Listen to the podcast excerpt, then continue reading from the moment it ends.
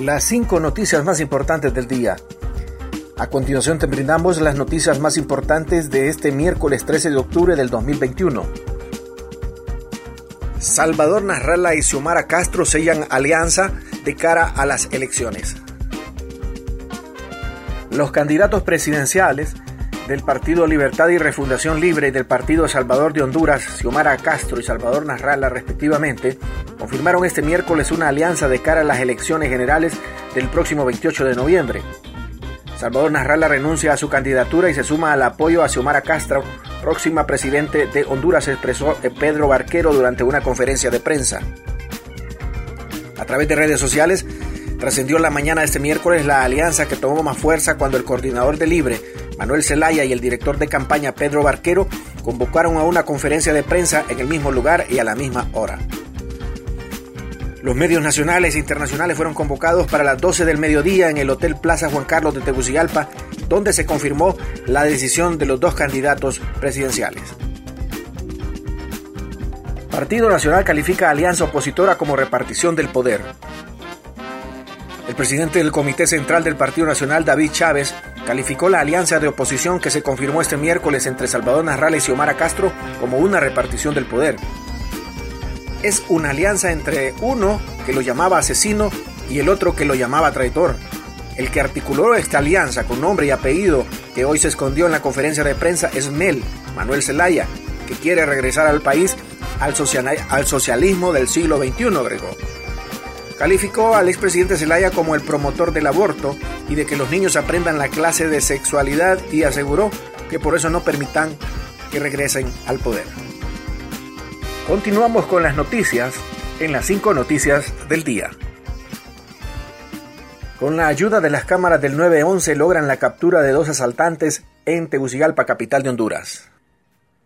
Una llamada a la línea de emergencia reportó el pasado 6 de octubre del presente año que dos hombres asaltaron al conductor y pasajeros de la unidad de taxi a inmediaciones del puente Juan Ramón Molina en Comayagüela y que en su huida se dirigían al sector del Estadio Nacional. De inmediato se inició la búsqueda mediante el sistema de videoprotección del Sistema Nacional de Emergencias 911 instalados en la zona. Al ser ubicados en cámaras, se realizó la coordinación con la Policía Militar del Orden Público que movilizó a sus patrulleros y procedieron a la captura, detención de los denunciados.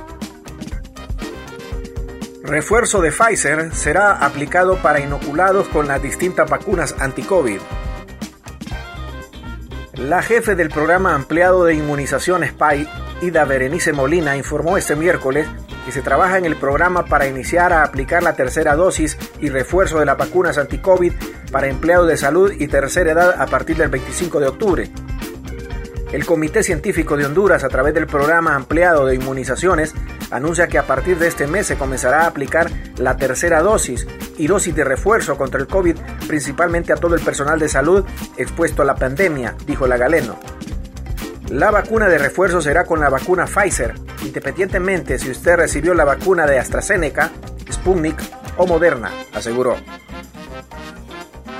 Misteriosa muerte de jovencita intoxicada.